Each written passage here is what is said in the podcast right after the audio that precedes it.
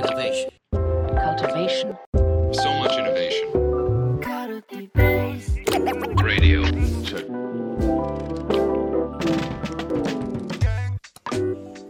皆さん、こんにちは。皆さん、こんにちは。安西です。みなべです。はい。というわけで、はい。やっていきましょう。はいカルティベースはいラジオ。はい。やっていきましょう。いや、微妙に今ね、こう動画で背景が透けて見えちゃうなって、ちょっと汚い襖が今見えてるから、ちょっと。一瞬ね、YouTube で見ていただいている方はね、はい。ちょっと今、動画で見ていただいていくと、はい。背景がね、やや、そうですね。あ、破れた襖が見えちゃいますね。あどうやっても見えんだけど、これ。ちょっと終わりましたね。はい。ポッドキャストの皆さんは何のことやら。らという感じですが。はい。いやー、あれですね、宮部さん。はい。あのーなんでしょ先週、これ収録して、今週？先週？先週か。え、今週か。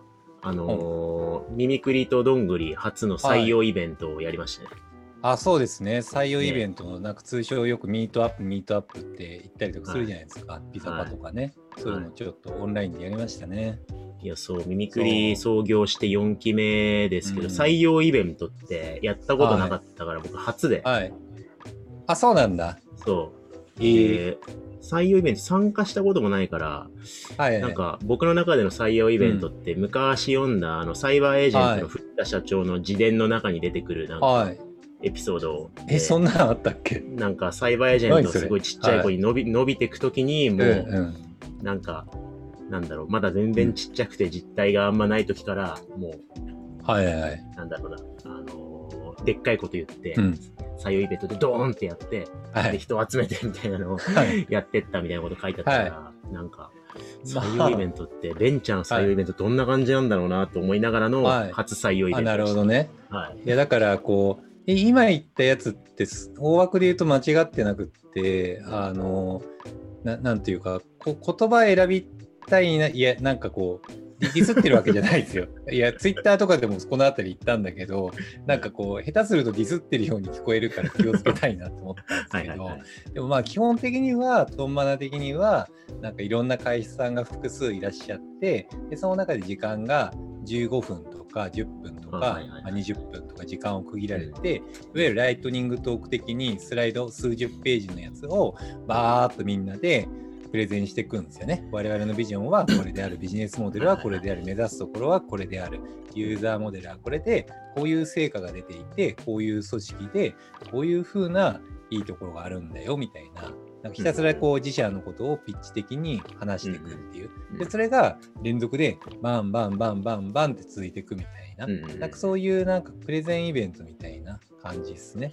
まあ、PR 合戦みたいに普通はなるはい。ってことですそうですね。そうです。はいはいはいそうん。それも結構なんかこう過渡過渡競争的になっていてどういうコンセプトやプレゼンテーションをしたら受けるのかみたいな感じでコンセプトをちゃんと決めて結構なんかキーノート職人とか生まれ出してすっげえスライドも作り込んだりとかしたりとかしてね、そう。でなんかプレゼンテーションもすごい鍛えられたりしてなんかそういうのを聞くイベントみたいな感じになりがちですね。なるんですね。はい、そうそう。だからなんかそういうイメージうんあったんですけど、で、多分、あのーこれ聞いてくださってる方は、どんな感じだったんだろうって今思いながら 聞いてると思うんですけど、うん。結構僕らはあれですよね、いろいろ迷った結果、うん。まあ、カルティベースラジオみたいな感じでやるか、つってやったんですよね。そうそうそうそうそう。だから完全こういうのをひたすら90分垂れ流してるだけのイベントだったんですよ、ね。本当ですね。あの、カルティベースラジオ普段聞いてくださってる方も参加してくださったんですけど、公開収録かと思ったって 言ってましたねそうですね。そうですね。はいイベントが完全そういう立て付けだったから、なんか、あ、採用イベントだったんだみたいな。うんなんかそういう感じでしたよね。冒頭で15分とか10分15分だけ最低限、宮部さんから組織構造とか事業領あ域とかの話とかはうんさせてもらって、ちょっとだけねまあ、残り1時間ぐらいは、うん、あの、テーマ設定してダベル、うんテーマ設定してダベルみたいな感じで、延々繰り返してね。そうそうそう。途中から、途中途中からこれか単なる忘年会では、2人の忘年会を晒してるだけじゃねえのみたいな気持ちになってきはいそう。はいそう。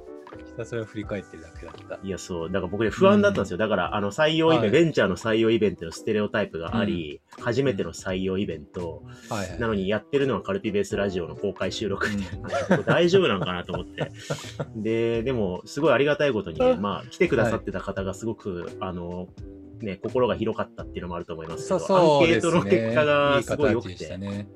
良かったですね、そうですねアンケートがね。なんか、そう、か過去採用イベントとかでプレゼンテーションしたりとかしたり、してきたりとかしましたけど、なんかか過去のどのイベントよりも数値が良かったんですよね。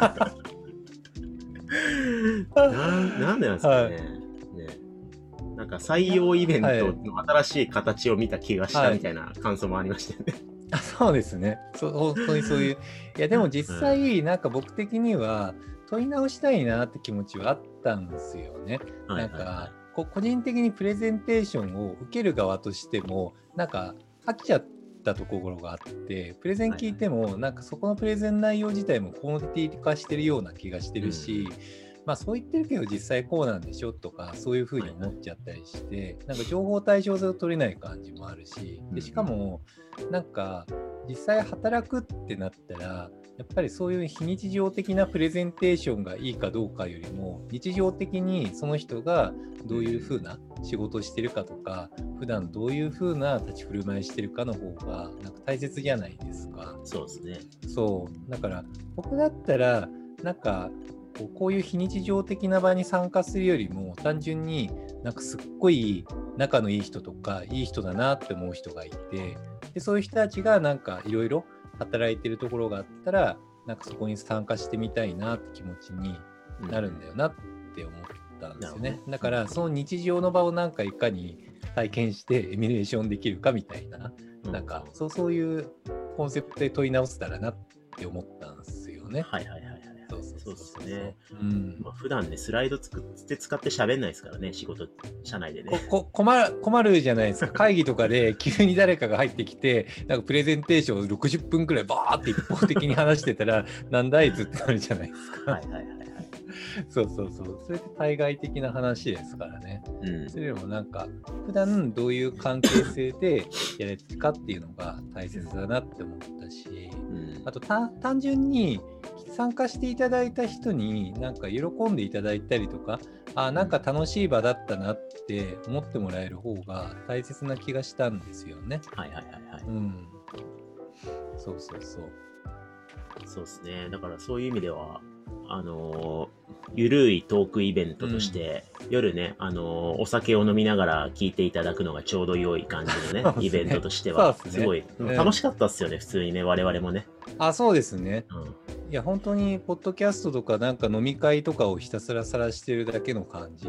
だったから、だから普通に社内の人とか人とか呼んでなんか来月とかまたなんか一緒に話せたら楽しそうだなって思いましたね。そうですね。なんか、まあ、それによって、あのーあ、合わないなって思う、この会社合わないなって思う人もいるかもしれないですけど、まあ、それはむしろ、何回も面談して分かるよりかはよっぽどいいですもんいいですよね。その方がいいですよね。いやだからなんかそそういうのをやっぱりある種ありのままをさらけ出してでマッチする人になんか同じコミュニティでなんかこうマッチする人になんか一緒に来ていただくみたいな形を作る方がもしかしたら今後の採用イベントとかってよくねみたいなうん。なんかそういう気づきはありましたね。いやだからこれ聞いてる事業会社の人事の方がいたらぜひそれ試してみてください。うん。はい。ポイントとしては、じゃあ、あの、気張ったアピールの場にするのではなく、はい。日常を覗いてもらう場にするみたいな感じですかね。ああ、またいいコピーライティング的なこと。いやでもすいやすごい重要じゃないですか SNS とかでも最近あんまり企業の「俺すごいぜ」みたいななんかそういう記事ってあんまりバズったりしないじゃないですか。はいはいはい。それよりもなんか個人の日常だったり個人主語のやつの方がやっぱり見てたりとかしてすごい自然体で見れるし気持ちいいじゃないですか。うんうんうん。うんだからその目線にちゃんと立ってやった方がいいんだよなって気がしたんですよね。うんうんうんうんいいっすね。なんかアンケートでもね、あのーこの形式でまた見たいっていう声もあって、なんかうん社内の中で古参のメンバーと、なんか新しく最近入ったメンバーのこ、なんかやりとりとか見たいっすみたいな。はい。なんかどっから、社内をどっから覗きたいかのリクエストがね、はい結構、あなるほど いただね。いてたから、なんかそれに応える形で、はいあの、同じチームの二人が出てくのか、はい実はあんままだ喋ったことない二人をあえて、はい。ね、この機会に社内的な意味でも出すのかとか、なんかいそういうのを実験していっても面白いかもしれないですね。確かに。うんそこら辺実験していきたいですね。うん。またちょっとじゃあ年明けやろうと思うんで、はい。はい。カルティベースラジオ公開収録と思って、はい。覗きに来てもらえたら嬉しいですね。そうですね。はい。はいはい。というわけで、じゃあ今回はここまでにしたいと思います。ありがとうございました。はい。ありがとうございました。